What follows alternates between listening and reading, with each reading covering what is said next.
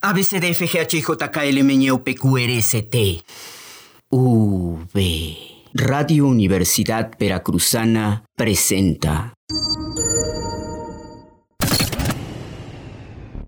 Estás en Somos, el podcast que lleva los derechos humanos a tus oídos. Veracruz, rinconcito donde hacen su nido las olas del mar. En Veracruz a diario se crean y se recrean nuevas historias, muchas protagonizadas por la impunidad, el narcotráfico, la migración, la justicia por propia mano y la violencia. Devastadoras crónicas que revelan, entre tantas cosas, la permanente vulnerabilidad que experimentan los veracruzanos por la disfuncionalidad del gobierno y por la falta del derecho a tener derechos humanos. Al menos eso retrata Crónicas de Veracruz, proyecto escénico de la compañía titular de teatro de la Universidad Veracruzana, inspirado en el libro Aquí no es Miami, de la escritora veracruzana Fernanda Melchor, un compendio de historias sobre Veracruz que Fidel Herrera, el ex gobernador, no quiere que leas. Esta primera parte del podcast lo dedicaremos a hablar del proyecto escénico que aborda temáticas delicadas y controversiales que distintos espacios y medios oficialistas acostumbran callar. Para ello invitamos al maestro Luis Mario Moncada, director de la compañía titular de teatro de la Universidad Veracruzana. A sabiendas del silencio que caracteriza a las instituciones gubernamentales y a los medios oficialistas frente a temáticas como la violencia, impunidad, migración y tráfico de drogas que azotan al estado de Veracruz, ¿por qué la compañía de teatro de la UV decide abordar estos asuntos que cuestionan la eficacia de los derechos humanos? Yo creo que es una responsabilidad, ¿no? Una misión. Nosotros, a final de cuentas, somos una compañía de repertorio eh, que pertenece a la universidad y como tal no estamos exentos de participar y de involucrarnos en las tres áreas de conocimiento de, la propia universidad, ¿no? que tiene que ver con eh, precisamente generación de conocimiento, investigación y difusión de la cultura. ¿no? Creo que todo esto forma parte de la educación integral ¿no? de, los veracruzanos eh, y, creo que nosotros ah, estamos asumiendo un poco esa, responsabilidad. Por otro lado, como ciudadanos, más allá de, ser una compañía profesional adscrita a la universidad, eh, evidentemente nos estamos dando cuenta cuenta que hay un vacío de información, ¿no? Con todo, que es una gran paradoja, ¿no? Por, por todos los medios de comunicación, todo los, el acceso que hay a la información, sin embargo, es evidente que hay un vacío, que hay una desviación de la atención de ciertos problemas, ¿no? Una negación incluso de esos problemas, entonces nos parece que una compañía de teatro que, que trata de tener una relación directa eh, eh, y una interlocución muy inmediata con el público no puede soslayar estos temas, ¿no? Y entonces nosotros lo estamos asumiendo como tal. Entonces, maestro Luis Mario Moncada, ¿cuáles son los objetivos de este proyecto escénico? Hay, que decir un poco el formato, porque es un formato peculiar respecto a lo que son otras obras, ¿no? Este, este es un ciclo permanente que nosotros esperamos eh, mantener durante mucho tiempo, todos los jueves en el Teatro La Caja, eh, aquí en, la zona universitaria de Jalapa, y que eh, presenta en cada ocasión un programa distinto, con crónicas, cada una de las crónicas son independientes unas de las otras, cada una tiene una duración de 15, 20 minutos máximo, presentamos de 2 a 3 crónicas, dependiendo la duración en cada programa, en cada función, digamos, y eh, el público puede venir cuantas veces quiera, porque además es entrada libre, ¿no? Y nosotros vamos estableciendo un diálogo con, el público. Eh, lo que nosotros eh, queremos, en primer lugar, y, como ya lo había afirmado, bueno, es construir esa memoria colectiva, ¿no? Compartir con el público algo que, quizá todos conocemos, pero que en este momento nos reunimos para hablar de ello, ¿no? En, segunda instancia también está el explorar estos fenómenos de los sucesos que ocurren, no necesariamente desde la explicación de la nota roja, sino también tratando de, explorar el carácter, el aspecto humano de aquellos que intervienen, ¿no? Este, tenemos historias, sí, que tienen que ver con el narcotráfico, pero tratamos de abordar al personaje que está involucrado en el tema del narcotráfico desde ese aspecto humano, ¿no? ¿Cuáles son sus motivaciones? ¿Cuál es su circunstancia social? Tenemos ahora un personaje que se entra como por ejemplo, y que eh, era un personaje que no tenía trabajo, que, lo que más le importaba era su familia, pero no tenía cómo ver por ellos, ¿no? Está en una crisis económica y de pronto encuentra la manera de, satisfacer ciertas necesidades a partir de, su ingreso en, el narcomenudeo. Claro, todo esto implica unos riesgos muy grandes para él, ¿no? Pero, dice, frente a no tener la posibilidad de sobrevivir económicamente, tomo esos riesgos. Entonces, estamos tratando de analizarlo desde todos los puntos de vista, ¿no? Tenemos otro caso que es el corrido del quemado, que tiene que ver con un caso de justicia por mano propia de una comunidad frente a un violador, ¿no? Entonces tratamos de eh, analizar todos los aspectos y sobre todo, insisto, ver, ver este lado humano, ¿no? De, del hecho. Básicamente es eso, es como exponer y que el público saque sus propias conclusiones. ¿Qué retos involucra representar temas tan sensibles como los que trata Crónicas de Veracruz? Bueno, por un lado... Eh, está el, tratar de ver una sociedad compleja, ¿no? En donde un día somos víctimas y otro día somos victimarios, ¿no? No sabemos, porque también hay asuntos pasionales aquí que se, y que le pueden suceder a cualquiera. En un momento puede estar enfrentado a eso.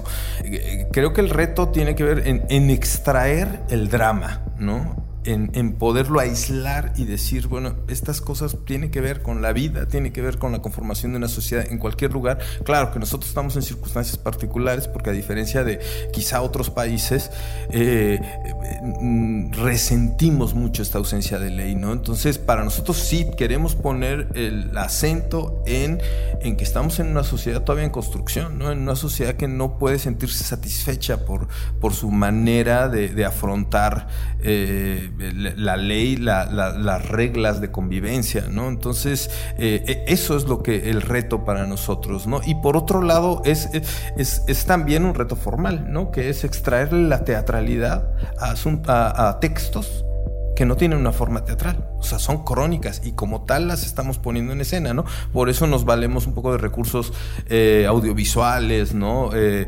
de, elementos que, vayan como enriqueciendo la narrativa, ¿no? Textual exclusivamente, ¿no? Eh, y, bueno, un, poco por ahí está, está el reto, ¿no? En lo formal es, encontrar la teatralidad que, que, representan estos hechos reales, ¿no? Actualmente, en el diario Vivir se siguen escribiendo nuevas historias protagonizadas por la violencia. ¿Pensarían en representarlas? Absolutamente. Eh, el, libro de Fernanda Melchor en realidad fue nuestra inspiración para arrancar, ¿no? Nosotros teníamos el, el, proyecto eh, desde antes de, conocer incluso el libro de Fernanda, pero no sabíamos con qué íbamos a empezar. De pronto lo que ella nos plantea nos pareció eh, un universo a explorar muy interesante, pero la verdad es que también para nosotros es como la primera piedra, ¿no? La segunda es empezar a hacer crónicas jalapeñas específicamente, ¿no? Eh, crónicas más recientes todavía, ¿no? Las crónicas de, de, Fernanda van desde los años 90 hasta los 2000, digamos, pero queremos hacer crónica actual, ¿no? Queremos meternos en otros terrenos, de pronto explorar también el humor, de explorar otro tipo de personajes que no necesariamente están ligados a la nota roja, ¿no? Eh, personajes más costumbristas, si se quiere, que son identifícalos por la sociedad jalapeña, ¿no? Entonces, estamos en, esa búsqueda, ya tenemos algunos materiales. Desgraciadamente, eh, o no, no lo sé, este, muchas de esas crónicas nos, nos empujan a, los temas de violencia, a los temas de inseguridad, a los temas de, ausencia de ley, ¿no? De corrupción y demás, pero, pero estamos, bueno, no, no, podemos negarlo y vamos a seguirlo representando, pero la siguiente etapa, a partir de septiembre, bueno, en el segundo semestre, eh, nosotros ya vamos a empezar a, trabajar eh, otras crónicas también, independientemente de que seguiremos con las de Fernanda, ¿no? En esta segunda parte del podcast invitamos a la doctora Rebeca Contreras López, investigadora del Centro de Estudios sobre Derecho, Globalización y Seguridad de la Universidad Veracruzana, para que comente sobre el impacto que generan en el imaginario colectivo este tipo de obras de teatro, como Crónicas de Veracruz. Díganos, ¿cuál es la importancia de esta clase de obras de teatro para la construcción de una conciencia social? Pues a mí me parece que son muy importantes porque visibilizan los eventos de violencia. E, ¿Esto por qué es importante? Porque en la medida en que nosotros demos esta información, no solamente como información eh, objetiva, sino como todo lo que hay detrás en cuanto al sufrimiento, el dolor, la afectación a, a los derechos más importantes de las personas, En esa medida empezamos a hacernos una, como ciudadanos, como personas, una concepción de en una situación como esa, qué es lo que yo puedo no puedo hacer, hasta dónde están los límites, cómo puedo reaccionar o cómo debo reaccionar a este tipo de situaciones. Ahora estamos hablando del teatro, pero me parece que todas las manifestaciones de la cultura pueden establecer ese tipo de contacto, de comunicación con los ciudadanos y es una manera de incluso de aprendizaje, de prevención y finalmente de, reclamo social, si es que fuese el caso, ante eh, ciertos olvidos o indiferencias o incapacidades que se puedan presentar en la actitud de las autoridades. La obra Crónicas de Veracruz dramatiza distintas historias que tienen como constante la violencia. A su juicio, ¿qué tratamiento da esta muestra escénica al fenómeno de la violencia y a uno de sus peores efectos, el miedo? Bueno, aquí hay una cuestión muy importante que nosotros en términos incluso de investigación, en términos académicos, se discute mucho, que es el miedo es algo subjetivo. O sea, el miedo se, establece en el imaginario colectivo de una manera, eh, pues casi como si fuese una epidemia. A veces no, ni siquiera tenemos conciencia de cuáles son esos eventos que nos están causando una reacción, pero luego como este sentimiento se va transmitiendo de una persona a otra, de un colectivo a otro, el miedo empieza a ser algo tan subjetivo que es muy difícil de manejar o de manipular. Y hay estudios que plantean que generalmente se tiene más miedo de lo que efectivamente podemos nosotros sufrir como una violencia real, directa, objetiva.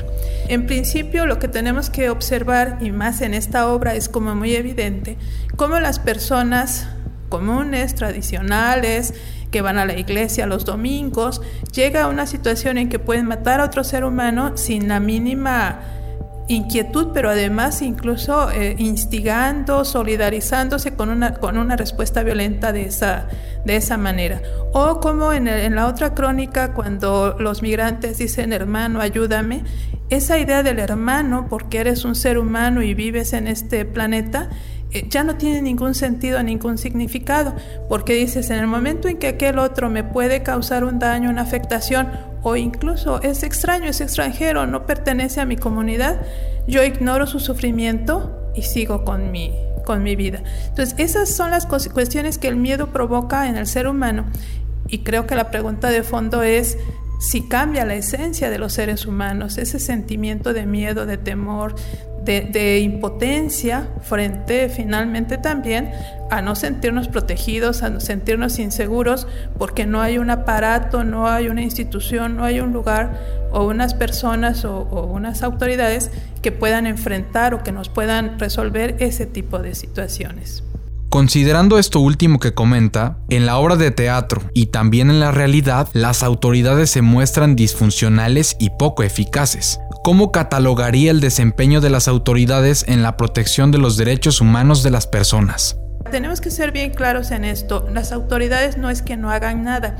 En la obra se ve muy claro cómo es hay un activismo por parte de las autoridades. Hacen muchas cosas, pero las hacen de forma tal que no están enfocados en lo que es verdaderamente importante, que y en términos incluso ya legales y jurídicos, que es la protección de las personas que están involucradas.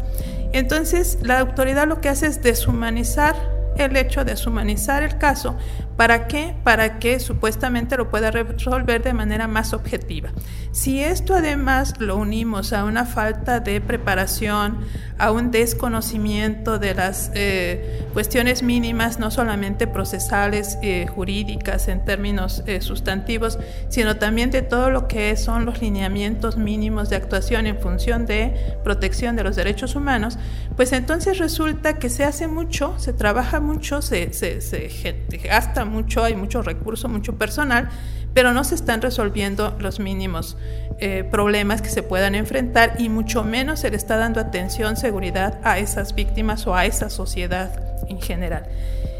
Desde mi punto de vista, el que las autoridades en términos de políticas públicas quieran ser cada vez más rigurosos, más represivos, más autoritarios, pues no ha sido la solución. Digo, eso está pasando y no pasa solo en México, pasa en el mundo, pero no es esa la solución.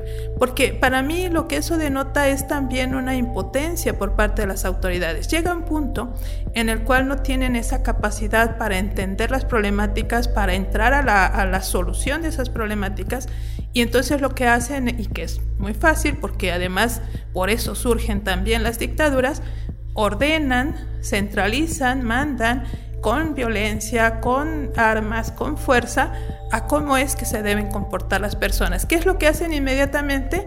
Restringen libertades, restringen derechos, porque esa es la manera en que, en que desde su perspectiva tienen que enfrentar. Te invitamos a presenciar Crónicas de Veracruz todos los jueves a las 8 de la noche en el Teatro La Caja. La entrada es gratuita. Esto fue Somos. En las voces te acompañamos María José y Manuel. Y en la edición Yoxan. Escúchanos la próxima semana en Radio V en 1550 AM o en www.v.mx diagonal radio. También puedes descargar este podcast en iTunes para que lo escuches cuando quieras y donde quieras.